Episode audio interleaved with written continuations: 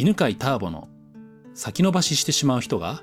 行動してしまう人間心理学。今回のテーマは自由が悩みを生む理由です。さああなたは自由とは何だと思っているでしょうか？ちょっと考えてみてくださいね。自由とは何々である、うん、まあ一般的な定義をするとですね、えー、他からの束縛を受けずに自分の思うままに振る舞えることとなっています。まあ、ただね、えー、束縛を全く受けない状態ってあり得るのかって言ったら、ちょっとないですよね。例えばもうね、えー、地球に生きてるだけで重力という束縛を受けてますよね。また、社会の中で生きてるだけでね、やっぱ社会の規範とか法律もありますので、ね、スピードを出しすぎて運転してはいけないとかね、ムカついたやつを殴ってはいけないとかっていう、まあ、そういうえー、自由には必ず束縛、制限がありますね。人間心理学の講座センターピースでは自由とは選択肢がある状態というふうに定義しています。もし選択肢がないとしたらば、つまりね、何もできないという状態になりますね。でもし選択肢が一つでもあったらば、それをやるかやらないかを選べるという状態になります。つまり選択肢が一個でもあれば自由という状態になるんですね。で、この選択肢が増えれば増えるほど自由の度合いは増していきます。ね、自由ね、いいですよね。皆さんもね、自由を求めていると思います。多分ね、自由はいらないという方は、まあまあ少ないんじゃないかなと思うんですよね。しかしですね、この自由というのは、えー、悩みも生むんですね。選択肢が増えるとまあ嬉しいんですけど今度は選べなくなるという悩みが生まれます。例えばね、まあ、学生の時制服ありました、えー、僕はですね中学も高校も制服があったんですけど制服ってね良くないですか？今考えると。もう決まったものを着ればいいんですよね。だから何を着ていくか悩まないで済むんですよ。でところがね今、セミナーの前ね、ほんと悩むんですけど、持ってる服のデザインが、ね、えー、パンツもそうだし、えー、まあ、インナーもジャケットとかもね、全部種類違いますよね。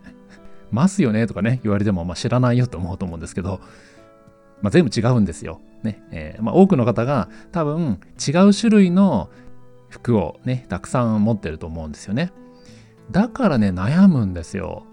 まあ、やっぱりね、セミナー講師って見られる、ね、職業なんで、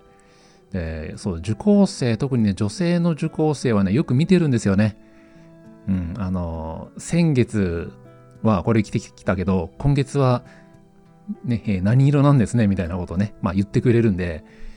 まあだからね、えー、まあ、先月とね、被らないように、まあ、先月の写真を見てね、あ、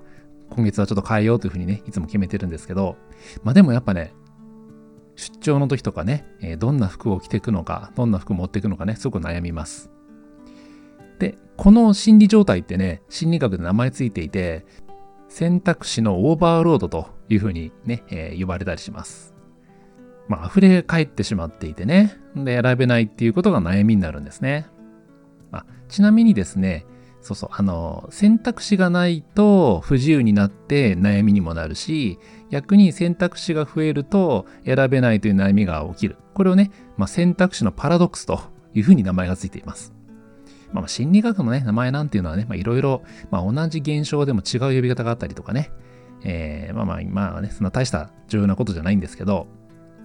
で、これ分かっておくとですね、うんと自分の悩みが何で起きているのかっていうのがね、えー、自分の中でね、分かってすっきりします。自由になればなるほど人は幸福になると思いがちですよね。あなたもね、えー、もっと自由になりたいって、もう完全に自由になりたいっていうふうにね、多分思ったことがあるんじゃないでしょうか。で、しかしね、この選択のオーバーロード状態になると、えー、逆に人はね、選択することが難しくなって、えー、ストレスを抱えるようになるんですね。まあ、こういったことのね、研究について分かっていることは、人々は選択肢が多いと満足感が減少して選択することに対しての不安とか、または選択後の後悔の感情が増加するということが分かっています。まあ、さっきのね、犬飼ターボくんがセミナー前に服を選べないというのは、まさに不安ですよね。どれを選んだらいいんだろうという不安。そして、まあ、こういうことありますよね。あの、着てった服を、ああ、今日はこれじゃなくて、あの色にしとけばよかったみたいな。そういう時ってありますよね。まあ、それが後悔の感情ですね。選択したんだけど自分の選択に対して後悔をね、えー、生むという、感じるというものですね。まあ、こんな心理状態ってね、よく起きますよね。えっ、ー、と、飲食店？レストランに入った時もありませんか？メニューがいっぱいあって、メニューが豊富っていうのは嬉しいと思うんだけど、選べなくて困るってありますよね。仕事もそうですね。世の中にね、仕事がたくさんありますね。そして、もう今ね、身分制度とかがないから、やろうと思えば、基本どんな仕事もできるわけですよね。だから仕事選びで困ってしまうし、仕事に就いた後にも自分のこの選択は正しかったんだろうかっていうのを悩むわけです。結婚も悩みますね。ね、この相手と結婚していいんだろうか。まあ、そもそも結婚しないという選択肢までね、許されているので、結婚した方がいいのか、しない方がいいのか、ね、どのタイミングがいいのか。で、結婚したとしても、本当にこの相手で良かったんだろうかっていうね、そういうね、後悔というのもね、生まれてきます。まあ、今の話を聞いて分かったと思うんですけど、実は、えー、現在の、この特に日本においては、不自由な悩みよりも自由が増えた選択肢が増えた悩みの方がたくさんあるんですね。まあ、選択のオーバーロードで悩むことの方が多いということなんですよね。で、これによってね、えーまあ、困った現象が起きまして、それがですね、選択のオーバーロード状態になると、選択をすること自体がストレスになりますよね。で、そのストレスの解消方法として、選ばないということをね、えー、で解決するということがね、起きるわけです。選べないし、選んだ後に後悔するくらいだったらば選択しないようにしようっていうふうにします。ね、えー、皆さんもね、思い当たる点がいっぱいあると思うんですけど、どうすればこの選択のオーバーロードを克服できるのでしょうか？人間心理学の講座センターピースでもここを教えていまして、えー、センターピースで教えているのは大切なものを大切にするということなんですね。何が大切ですか？というね、質問に答えるワークがあります。で、これをやることによって、自分が大切にしたいこと、つまり自分の価値観がわかるんですね。私はこれが大切なんだという価値観がわかると選択肢が制限できます。そしてですね、この大切なことというのは場面によっても変わります。ね、だから場面場面で何が大切だろうかというね、ふうに考える習慣が重要になってくるわけですね。例えば、そうですね、そのセミナー前に服を選ぶ場合、選べない状態の時ってね、大体、これみんなにどういうふうに思われるかなとかね、これまた後で後悔しないかなとかね、そういうことがね、頭の中にふわふわふわって読み、蘇るじゃないや、よぎると、よぎると、うん、選べなくなっちゃうんですよ。で、えー、どう考えるかというとね、何が大切かなと考えた時には、まあ1位はね、寒暖の調節ができることなんですよね。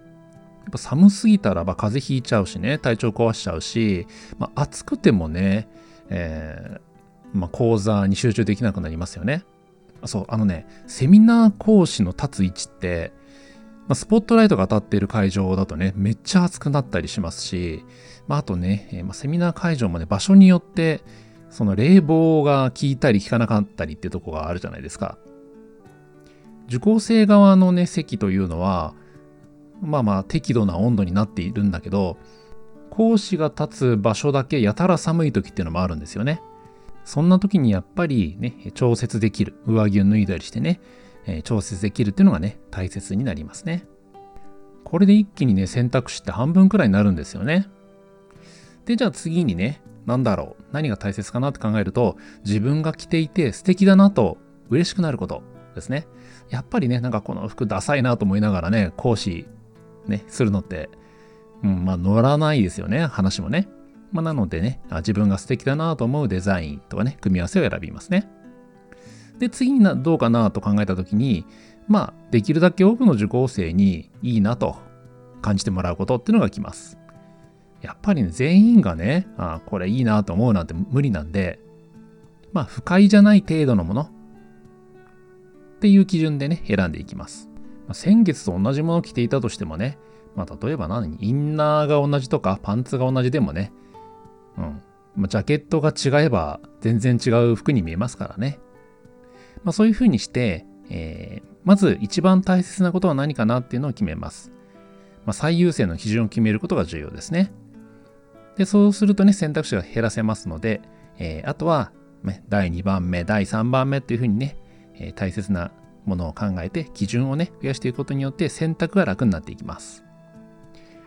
はい、今日の話をまとめておきましょうね。自由とは選択肢がある状態であると言います。しかし、選択肢が増えすぎると選択のオーバーロードという現象が起きて逆にストレスになることがあります。その場合は何が大切かなというのを考えてね、自分の価値観を明確にして、そして選択肢を減らしていきましょう。そうするとね、選択のストレスが減って、自由なんだけど選べるという状態になります。はい。さて、今日はどんな気づきや学びが 言えなかった。さて、今日はどんな気づきや学びがありましたか？このチャンネルでは毎週このような人間心理学のお話を更新しています。学びになったなと思った方はぜひもう一つ聞いていってくださいね。ではまた次の音声でお会いしましょう。この番組は犬飼ターボ、ナビゲーター竹岡由伸でお送りしました。